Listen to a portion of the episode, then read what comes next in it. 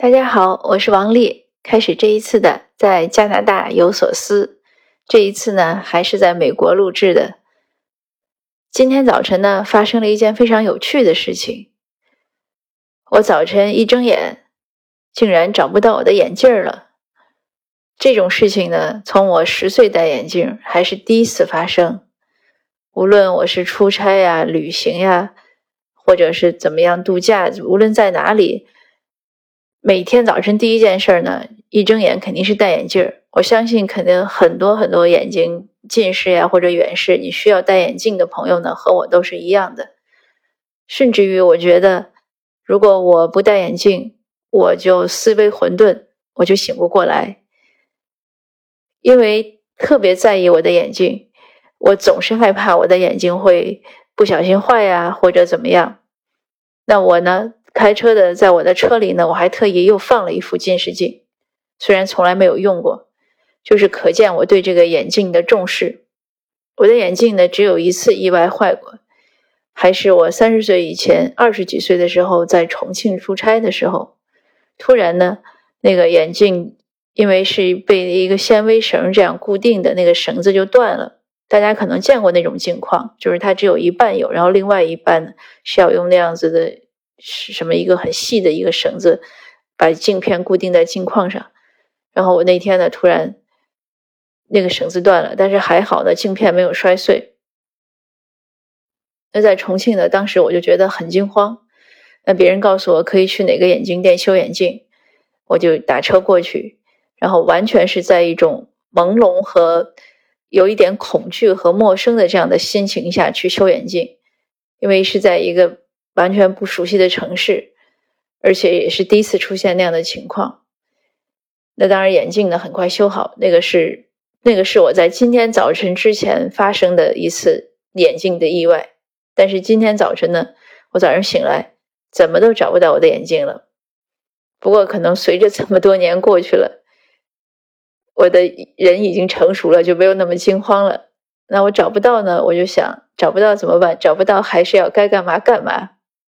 因为早晨起来呢，要要做一些早饭的准备工作啊，要做一些活儿，那我就在朦胧的状态中把这些活儿做了。在这一个多小时的过程中呢，我突然对世界有一种新的感知，就是以前我以为我没有眼镜根本是什么都做不了，甚至思维都混沌的状态呢，其实是不存在的。我发现我不戴眼镜呢，也是可以的。虽然是真的是很模糊，然后反应也有点慢，但是你只要安定下来，这个内心呢，很多事情还是可以一点点去做。那顺便说一下呢，因为我是高度近视，所以我的眼镜片呢都是超薄的，就确实是度数有点高。那可能有的人他一两百度的近视呢，他体会不到这种高度近视人对这个眼睛的依赖。那在朦胧做活的过程中呢？我也体会到很多视力不好的人，或者平时呃不是那么在乎视力清晰的人的一种状况。因为我也知道很多人呢，尤其是一些女性，呃，不管是为了美的缘故啊，或者其他的缘故，她们平时呢是不戴眼镜的，只有在开车呀、看东西的时候才会戴近视镜。那平时呢，那她其实看很多东西呢也是看不清。那像我，因为总是习惯戴眼镜，看东西很清楚。什么地上掉个渣儿，我也马上要把它捡起来。那当我眼睛模糊的时候呢？我发现这事儿是个挑战。我切东西、削胡萝卜皮、削胡萝卜皮的时候，哎，我觉得肯定有一个皮被甩到地上了。那我只能蹲下去，慢慢的去找它。那在这个短暂的可能几十秒或者一分钟的过程中呢，我就能充分的体会到那些视力模糊的人的一种状况。当然了。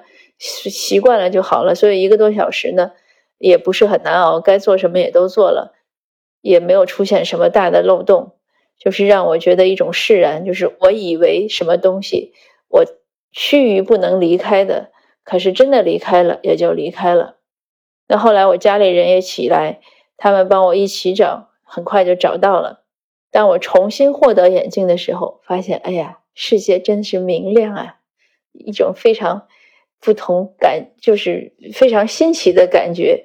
虽然今天是阴天，但是在我戴上眼镜的那一刻，我是觉得四处都是明就是光耀闪耀的那样的感觉。当然，那个那个感觉是很短暂的，可是有一种失而复得的惊喜。这也让我觉得，很多时候我们对很多美好呀、幸福呀、快乐呀，包括视力的清晰，我们会觉得习以为常，但其实呢，都是来之不易。很可能有的时候一旦失去，大概就没有了。所以就是活在当下，珍惜每一刻，对不对？而且呢，要有同理心，要多去想一想别人的处境。所以有的时候我们可能批评一些人，说：“哎，这么简单的事情你怎么做不到？”或者说：“哎，地上明明掉了东西，你怎么看不到？”可能他就是看不到，或者他就是做不到，因为每个人的这种状况实在是太不一样了。那这几个月之之中呢？我的眼睛老花的很厉害，那这个老花和近视呢，并不是像人们想的说你近视就不用眼睛不会花，其实这是一个一个误会，它是还是会花的。花的情况下也是对我一个挑战。以前拿起手机该看什么就看什么，该找谁的电话就找谁。那这几个月呢，有的时候光线不好的时候真的是找不准，而且要输入一个字母的时候真的是会输错。包括今天早晨，后来找到眼镜，发现是在哪儿？竟然是在我的就是床上。这个是是一个，因为它在那个被子的褶皱里面。这个是一个真的是我没有想到的事情，因为我每天摘眼镜呢，我都会把它放在床头，绝对不会乱扔的。那可能昨天晚上太困了，也可能是随着衰老的到来，有些事情呢，真的是有时候有点糊涂了。那这也让我对老年人呢有更多的理解。有的时候不是他故意忘，或者是做不到，他就是做不到。有的时候可能哎就是忘了。像我昨天晚上不知道怎么会发生这样的一种状况。那我说从我戴眼镜十岁戴眼镜到现在，差不多四十年了，第一次出现我把眼镜放丢了的情况。尽管我们都说有了第一次就会有第二次。当然，我也不希望有第二次，不过也可能就会有，因为随着岁数越来越的，就是年岁的增长，肯定会有一些事情丢三落四的事情会发生，这也是正常的。但是不管发生什么呢，我觉得是一种保持一种警觉和一种呃随时一种反思是很好的。像我今天呢这两天应该说假期期间吧，这个假期我在读。葛兆光的思想史研究课堂讲录，这三本书呢很薄，但是内容很多。我我也在推荐大家应该去读一下。他的这个书中很多的都是一些反思，会将我们平时认为一些习以为常的分析啊、观点呀，或者一些对史料的理解呀，或者一些就是史料的讲述啊，他会有一种他的反思，他会有一种全新的视觉视角。那我是觉得看得很开心。而且收获很大。那我想，无论您不不管是对文学呀、对历史呀、对思想史呀，呃，或者就是对我们的文化呀什么什么感兴趣，都应该读。写的很浅显，没有什么深奥的内容，而且是他的，因为是他的讲义改编来的，所以很多口语化的内容，呃，读起来呢也是很容易的，而且很轻松。那假期期间，我做的另外一件事情呢，是开始整理我的视频号。呃，我的视频号呢也是同名，在加拿大有所思。我把我在其他的为其他的一些机构录的一些很短的小视频、短视频呢，现在陆续开始上传到我的视频号。也是因为朋友给的鼓励，其他机构推了呢，我也转发。昨天有一个朋友讲，他说：“哎呦，你讲的那个很好啊，怎么样？”给了我很多赞美。让我很意外，因为我自己觉得呢，看我的那个视频呢很不满意，我声音可能就是底气不够足呀，而且我讲话的时候呢经常会眨眼，也没有面带微笑，甚至化妆化的也很差。总之，在我看来呢，我的视频有那么那么多不足，但是那个朋友呢给我那么强的鼓励，所以我想，哎，那既然有人认可，既然大家认可，因为那个在那个机构中转发的，他的。观观看率也是不低的，那我今天呢想，我还是认真的整理到我的视频号上，也是给自己的一个总结。而且我也想，有问题也不怕，有问题我们可以一点点克服。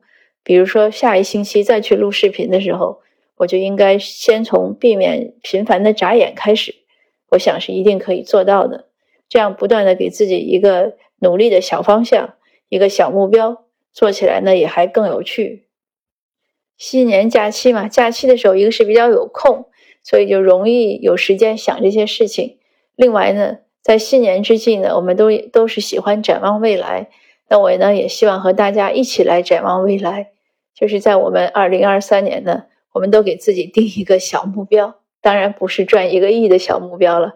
我们可以有一些生活啊、工作啊、学习上的，呃，或者待人接物呀，或者自己的性格啊、心理，总之各方面。我们都可以给自己定一个或者几个小目标，然后一点点去实现。那今天的分享呢，就到这儿，谢谢您的收听，我们下次见。